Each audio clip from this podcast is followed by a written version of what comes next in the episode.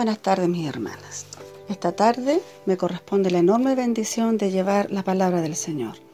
Y en primer lugar vamos a pasar a orar para que el Señor sea con nosotros, nos guíe, despeje nuestro entendimiento y todas podamos aprender de la enseñanza. Oramos. Muchas gracias Señor por permitirnos recibir la enseñanza de tu bendita palabra.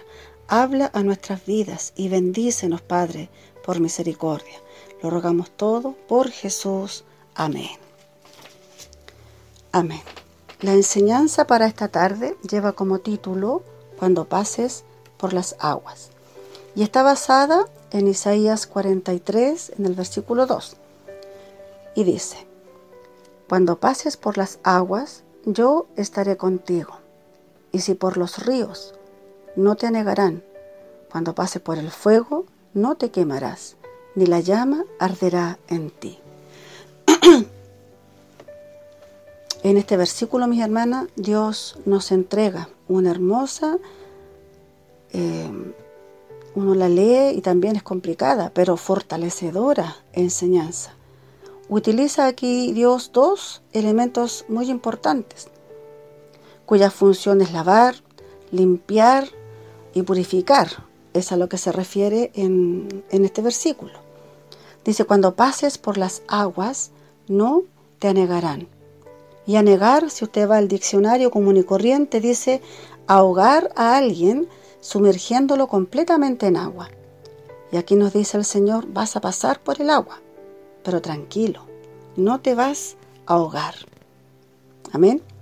Nosotros como hijos del Señor, en nuestro diario vivir, andamos y en nuestro diario andar, enfrentamos diversos, y múltiples situaciones que nos pueden arrebatar el gozo, que nos quitan la calma, la tranquilidad y hasta nos pueden hacer flaquear en la fe. Yo al menos no conozco a ninguna persona que esté pasando por alguna dificultad, ande feliz por la vida. Porque el ser humano, por naturaleza, naturaleza humana, cae en desánimo cuando está con problemas, cuando está con dificultades. Su rostro no es el mismo, su semblante no es el mismo, su ánimo, su manera de hablar cambia, se siente solo, se agota, se entristece. Y muchas veces, incluyéndonos todos nosotros también, llegamos a veces a pensar que Dios nos ha abandonado, que se ha alejado de nuestro lado porque las dificultades a veces son tan grandes, tan difíciles, que tenemos esos pensamientos que el enemigo quiere poner también en nosotros. Porque cuando el enemigo pone en su corazón duda, cuando pone dolor en su corazón, lo que hace es debilitarnos, es quitarnos el gozo del Señor. Y la palabra del Señor dice que su gozo es nuestra fortaleza. Así es que debemos ocuparnos en no permitir que ninguna situación nos arrebate el gozo del Señor. Las dificultades, mi hermana, son parte de nuestro proceso, son necesarias. Es lamentable, pero es cierto, son necesarias para templarnos, para hacer de nosotros hijos fuertes. Usted como madre le gustaría, preferiría pasar usted la dificultad, pero que su hijo no sufra. Pero si quiere un, hijo sano, una hija sana, que, esté fuerte, que pueda enfrentar dificultades, eh, soltear problemas, solamente lo puede hacer con la experiencia, aprendiendo y saliendo a flote.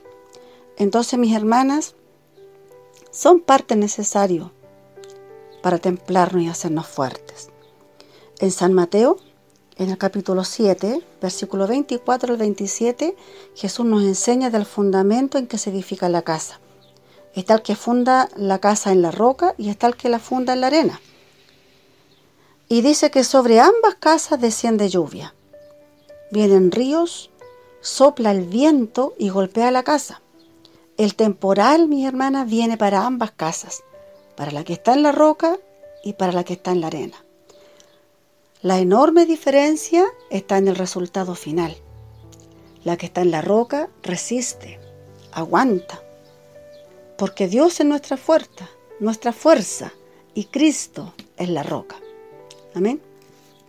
Y la que está en la arena, dice la palabra del Señor en esta cita, dice, cae y es grande su ruina. Nosotros hemos visto situaciones, lo vemos, gracias a Dios, más en las noticias, no, no tenemos muchas situaciones cercanas, ¿cierto? Pero hemos visto cómo el río se lleva a las casas, un aluvión arrasa con todo, árboles, vehículos, casas, personas. Eso es lo que pasa si la, la casa no está edificada sobre una base firme. Y nosotros, mi hermana, como aquí lo dice la palabra del Señor, cuando pases por las aguas, cuando pases por el fuego, no sabemos cuándo, pero sí es seguro que vamos a pasar por aguas. Sí es seguro que vamos a pasar por fuego. Lo fundamental es afirmarse de la mano del Señor y no soltarse jamás. Él como Padre amante no quiere que sus hijos sufran, no quiere que usted y yo suframos. Él quiere que nosotros soportemos la prueba y salgamos airosos, salgamos triunfantes, vencedores. Él nos ofrece su mano para afirmarnos. Entonces mi hermana, no se suelte de la mano del Señor. En San Mateo, en el capítulo 8, en el versículo 23 al 27, Jesús nos da otra enseñanza y nos habla de cuando Jesús calma una enorme tempestad estando en el mar. Dice que es tan grande que las olas cubrían la barca. ¿Y tus problemas, mi amada hermana, son tan grandes también? ¿Ve usted olas gigantes que se levantan delante suyo?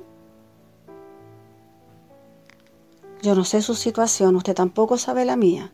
Lo que sí sé, mi hermana, es que hay muchas que están pasando por grande dificultad, por grande dolor, que están pasando unas pruebas difíciles, complicadísimas. Pero ¿sabe qué? Aunque sea muy grande esa tempestad que se levanta, esas olas que se levantan, más grande que todo eso es su Dios.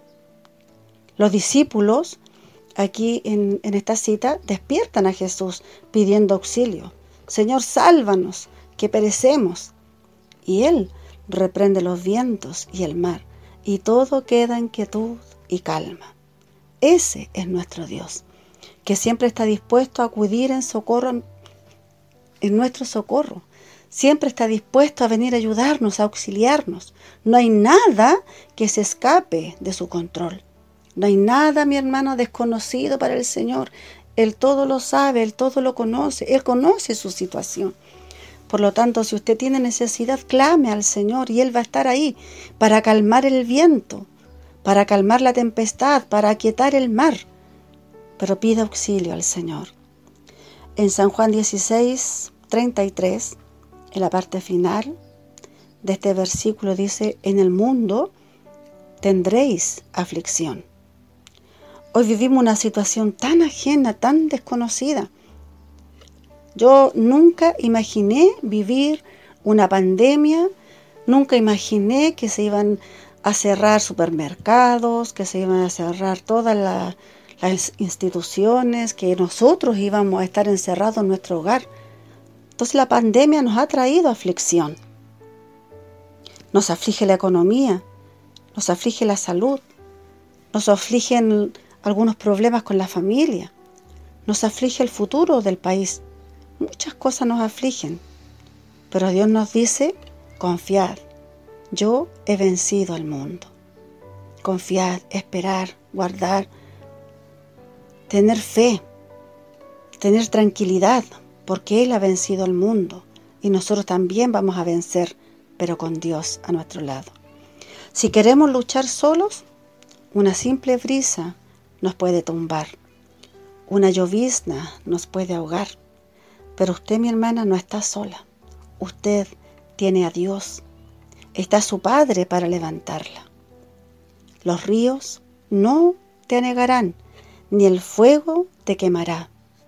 Porque como lo dice la palabra del Señor en el versículo que hemos utilizado como base, para hoy dice, cuando pases por las aguas, yo estaré contigo. Esa es la promesa de Dios. Él está contigo.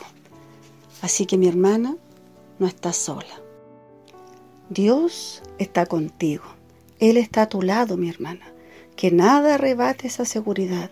Confía en Él, espera en Él, afírmate de Él. Dios te bendiga, mi hermana. Oramos. Damos gracias, Señor, por su palabra. Gracias, Señor, porque nos alientas y nos promete estar junto a nosotras en cada momento, Señor, en cada situación. En el momento de mayor angustia y dolor, tú estás con nosotros. Agradecemos, Padre, su misericordia y amor eterno. Gracias, Padre. Gracias, porque estás a nuestro lado. Acompáñanos siempre, Señor. Lo rogamos todo por Jesús. Amén. Un abrazo fuerte, mi hermana, con el profundo deseo de bendición para usted, para su familia, para su matrimonio, para todo lo que usted tenga que ver. Dios a usted le bendiga y sea siempre estando a su lado, acompañándole siempre. No olvide usted, por favor, no lo olvide, que de mayor dificultad no está sola. Dios está con usted. Dios le bendiga. Amén.